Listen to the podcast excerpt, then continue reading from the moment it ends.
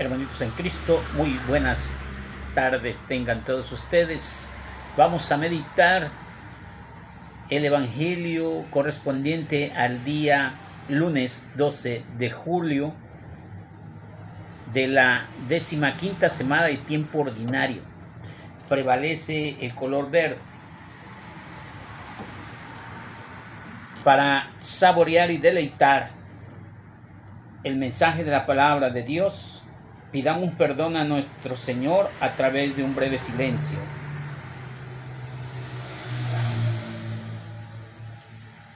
Decimos todos juntos, yo confieso ante Dios Padre Todopoderoso y ante ustedes hermanos que he pecado mucho de pensamiento, palabra, obra y omisión. Por mi culpa, por mi culpa, por mi grande culpa. Por eso ruego a Santa María siempre Virgen, a los ángeles, a los santos y a ustedes hermanos que intercedan por mí ante Dios nuestro Señor. Que el Señor nos guarde, nos perdone y nos guarde para la vida eterna. Amén. Señor Dios mío, tú que enviaste al mundo a manera de levadura la fuerza del Evangelio, concede a tus fieles que llamaste a vivir en el mundo en medio de las ocupaciones seculares, que fervorosos en su espíritu cristiano por medio de las tareas terrenales, que desempeñen, colaboren sin cesar la instauración de tu reino. Por nuestro Señor Jesucristo. Amén. Escuchemos con atención las lecturas del libro del Éxodo. En aquel tiempo subió el poder al poder en Egipto un nuevo faraón que no sabía nada de José y dijo a su pueblo, los hijos de Israel ahora forman un pueblo más numeroso y fuerte que nosotros. Tenemos preocupaciones contra ellos para que no sigan multiplicándose. No sea que en caso de guerra se unan a, a, nuestros enemigos para luchar contra nosotros y se escapen del país. Les pusieron pues capataces a los israelitas para que los oprimieran con trabajos pesados y así construyeron para el faraón las ciudades de Pitón y de Ramses como lugares del almacenamiento pero mientras más los oprimían, más crecían y se multiplicaban. Los egipcios llegaron a temer a los hijos de Israel y los repudieron a una cruel esclavitud. Les hicieron pesada la vida, sometiéndolos a rudos trabajos de albañilería y toda clase de tareas serviles en el campo. Además el faraón dio su orden al pueblo, echen al río a todos los niños que nazcan de los hebreos, pero si son niñas, déjenlas vivir. Palabra de Dios, te alabamos, Señor. Al Salmo 123 corresponderemos diciendo, Nuestra ayuda es invocada, es invocar al Señor si el Señor nos hubiera prestado de nuestra parte, cuando los hombres nos asaltaron, nos habría devorado vivos el fuego de su cólera. Nuestra ayuda es invocar al Señor. Las aguas nos hubiesen sepultado, un torrente nos hubiera llegado al cuello un torrente de aguas encrespadas.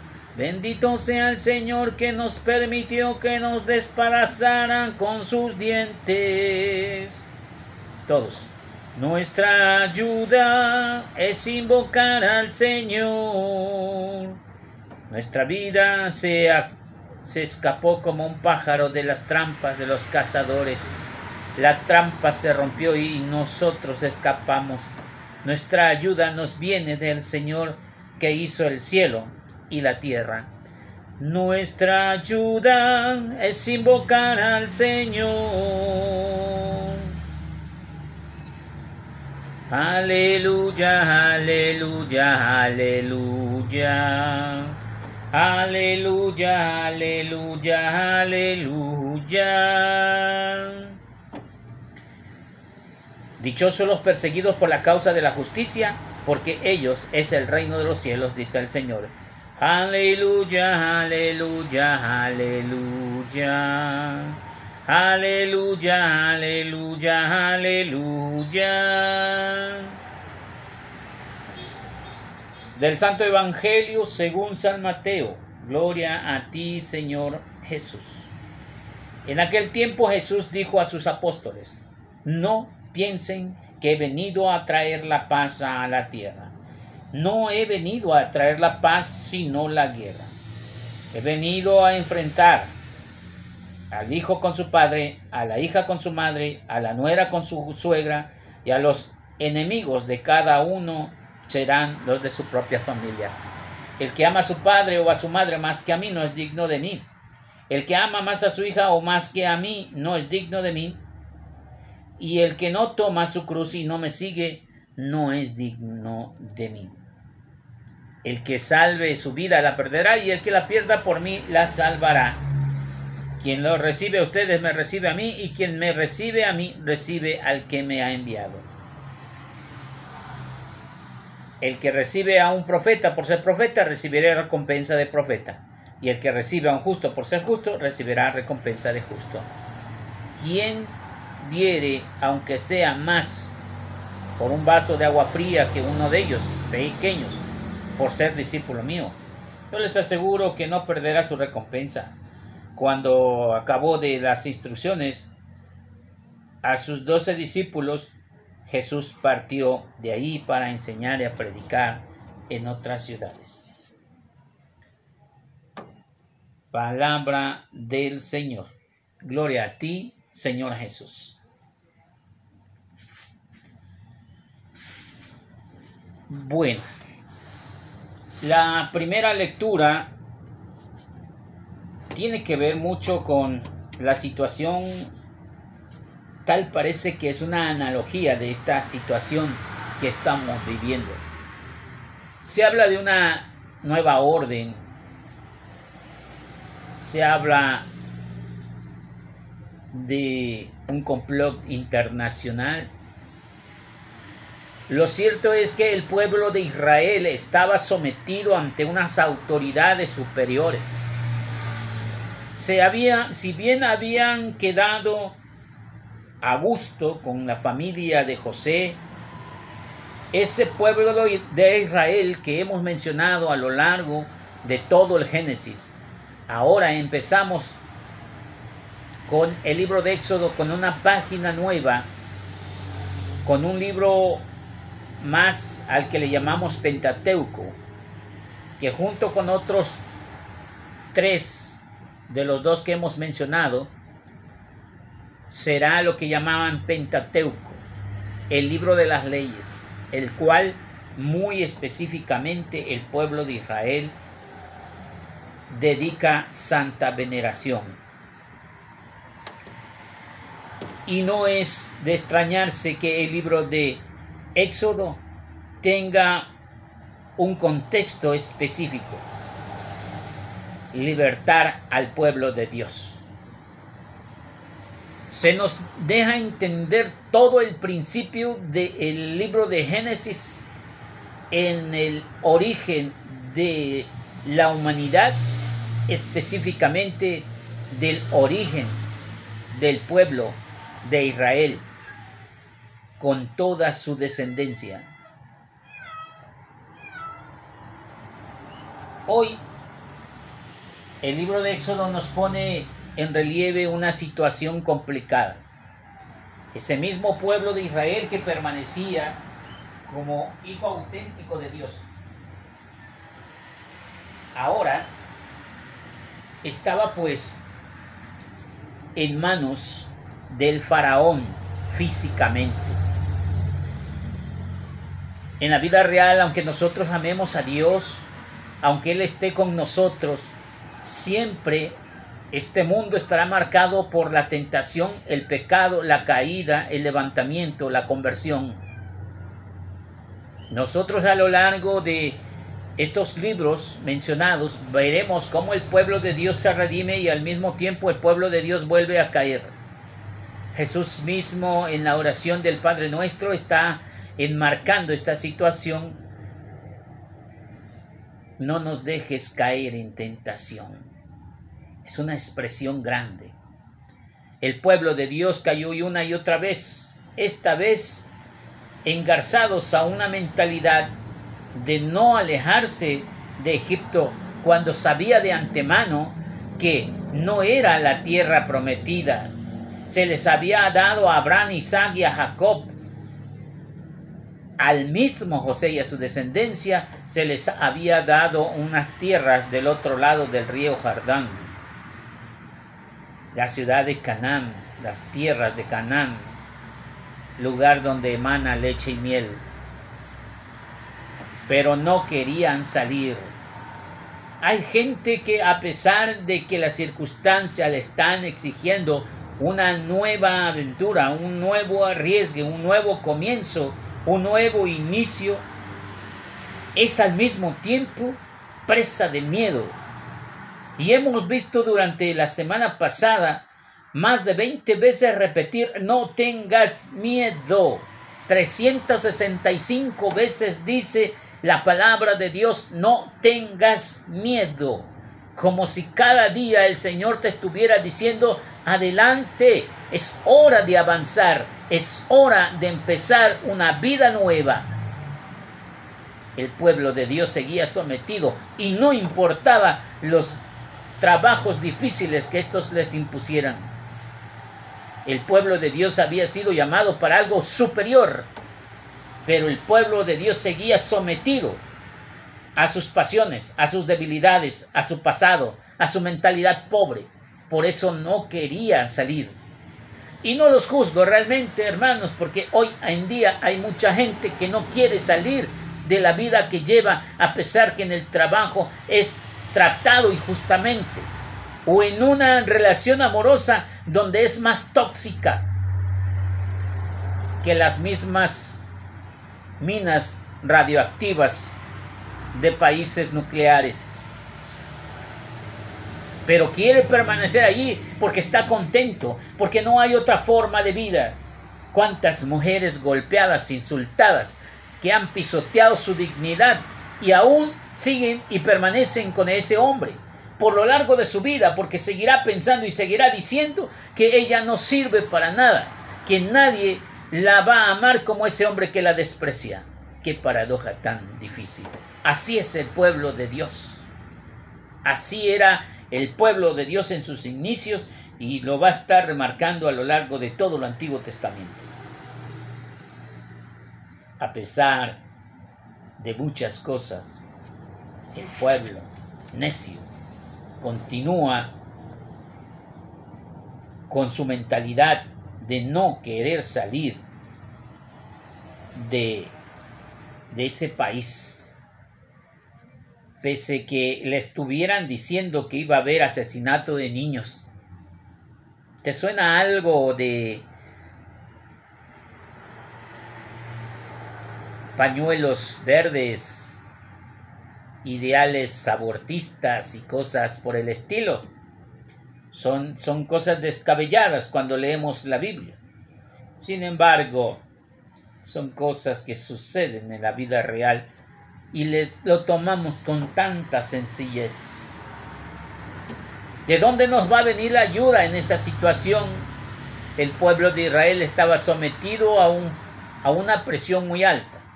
Seguramente tú también estás en esta misma situación. ¿De dónde vendrá la ayuda? Dice el Salmo 23. La ayuda viene de lo alto.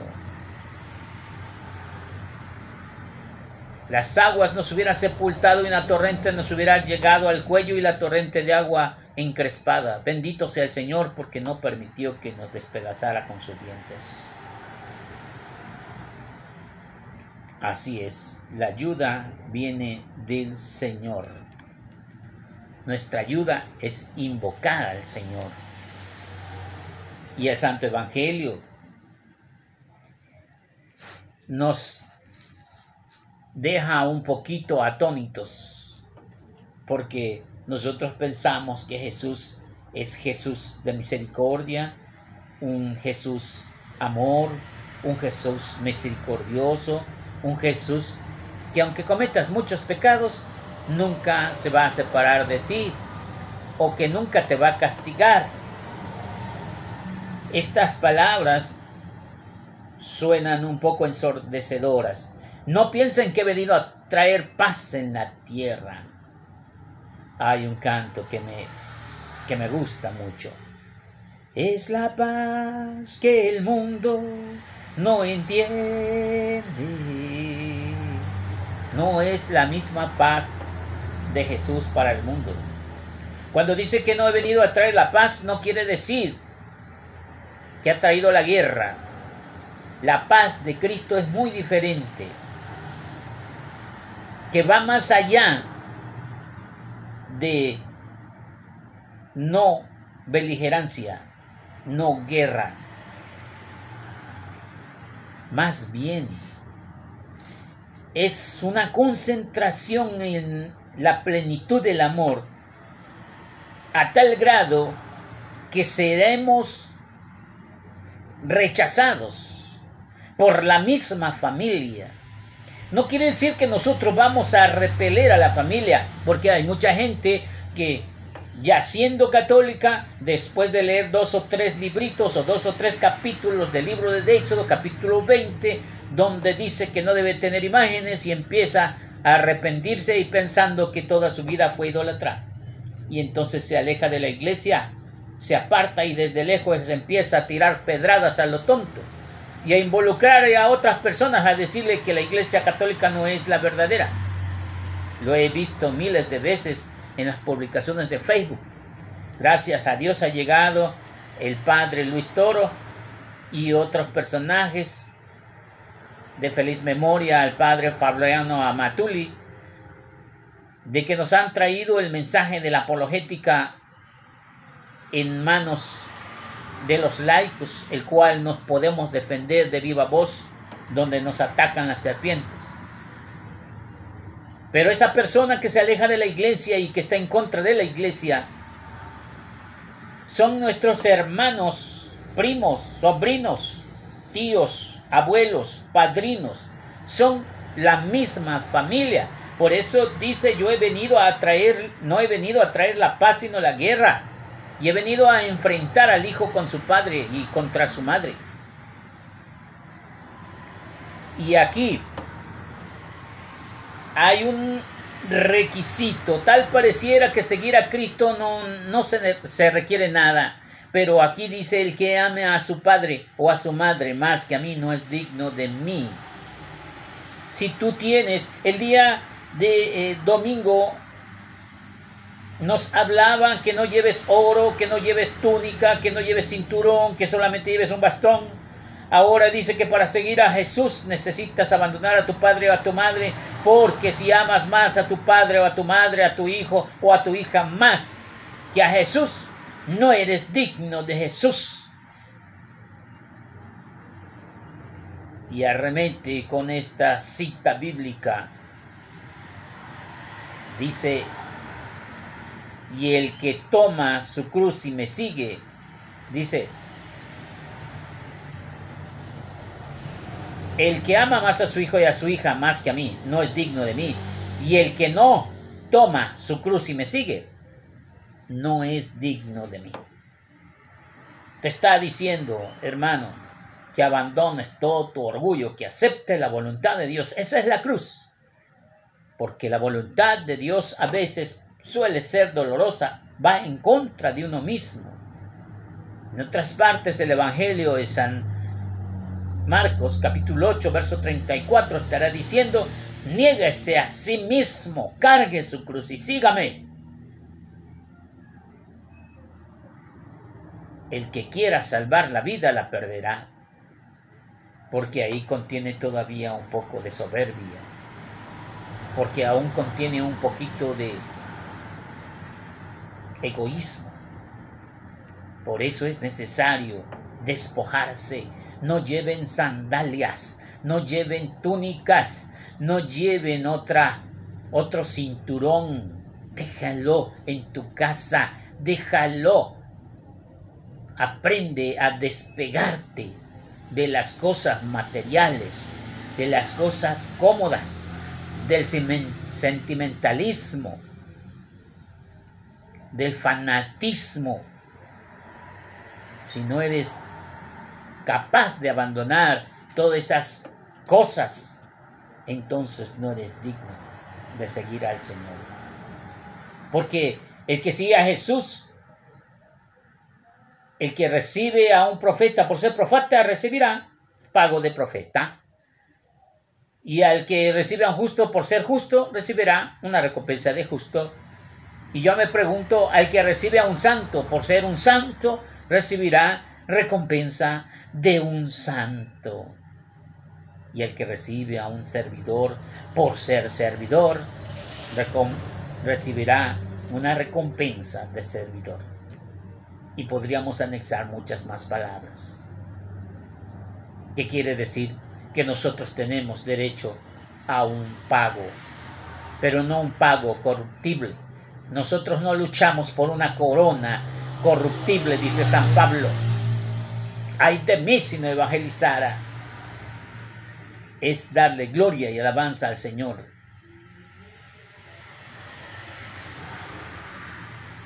Y el que le diere, aunque sea un vaso de agua fría a uno de mis pequeños, por ser discípulo mío, no quedará sin recompensa, aunque sea un vasito de agua. ¿Y por qué desea aunque sea un vasito de agua? Porque es lo mínimo que podemos, es lo mínimo que podemos dar cuando es gratis. Podemos dar más cosas que un vaso de agua. Aunque ahora ya está cara, hay algunos garrafones que cuestan hasta 40 pesos y que tienen 20 litros o sea, sé que sale a 2 pesos el litro, por si no sabías. Qué caro está poniéndose todo. A mí me decían que iba a llegar el tiempo en que se iba a vender el agua y yo decía, hay tanta agua por donde quiera, ¿cómo es posible? Y yo voy a agarrar una cubeta de agua y voy a andar vendiendo por las calles. Nadie me la va a comprar. Mira que si ahora me saliera a vender agua purificada, vendería más que una cubeta de agua. Dice que cuando acabó las instrucciones con sus doce discípulos, se partió Jesús de ahí a enseñar y predicar a otras ciudades. ¿Por qué Jesús predicaba a sus discípulos? Es una de las grandes preguntas. Porque pocas veces se dedica a la muchedumbre a los discípulos porque son los discípulos los que necesitan formación.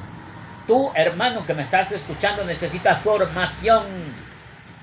Aquí en la parroquia están, tenemos a nuestro favor al Padre Pablo, nombre eminente en las escrituras y en la enseñanza y por ende en la formación y él menciona en cada instante, necesitamos formación y yo estoy de acuerdo. El problema es que nadie quiere formarse. Todo mundo tiene disque formación. Porque si yo les hablo a los de renovación, dicen, no, sí tenemos harta formación. Cuando yo les hablo a la Legión de María, uh, sí, también hay una formación. ¿Sabes? El problema de la formación es que dependiendo de lo que te alimentes es la forma tan raquítica en que vives tu presente. Y estamos desnutridos espiritualmente, esa es la realidad. Por eso Jesús dice que partió ahí a enseñar y a predicar a otras ciudades. Si tú no aprovechas aquí al Señor, aquí, ahora, yo no sé cuándo vendrá de nuevo para explicarte. Y muchos dicen, el hermano Pedro da unas buenas reflexiones y unas buenas prédicas. Alabado sea el Señor, porque yo no soy nadie ni nada. Soy como el profeta Amos. Mira que yo soy un campesino, guarachudo. Y el Señor me llamó para predicar su palabra y nada más. No soy profeta ni hijo de profeta. No he sido sacerdote ni ungido como sacerdote más que en mi bautismo, pero no soy ordenado sacramentalmente. Simplemente predico la palabra de Dios. Y estoy seguro que solamente uno escucha mis audios. Todo el mundo le da like, piensa que yo necesito like. No, necesito que escuches la palabra del Señor. Y habrá más de uno que diga, ah, me está aburriendo. Yo por eso no voy a la celebración porque hace muy larga la oración. Escucha esto, hermano, para terminar. En tu opción por Jesús a veces te ha generado algún conflicto en tu propia familia, en el trabajo o en la sociedad. ¿Has reflexionado si los valores que propone Jesús como la paz mesiánica, una paz que es integral, que implica justicia y libertad entre los valores y forman parte de tu profesión de fe? Pregúntate esto. Demos gracias al Señor. Señor Dios bueno y poderoso, te damos gracias por estos momentos tan especiales. Te damos gracias por estos dones de profeta que nos has dado. Y también, Señor, por las grandes cosas que tú quieres de mí. Dame fortaleza para realizar, para transmitir y para vivir esa paz. Danos fortaleza y templanza para vivir estos tiempos y para proclamar tu palabra con valentía, aunque en eso pierda yo la vida, porque la he ganado ya contigo. Señor, habiendo participado de la abundancia de tu gracia bendita, te rogamos, Señor, que fortalecidos por el poder vivificante que, contiene, que convite eucarístico, tus fieles que quisiste dedicados a las tareas temporales, sean valientes testigos de la verdad evangélica y en los ambientes en que trabajan, hagan siempre presente y activa tu iglesia. Por nuestro Señor Jesucristo. Amén.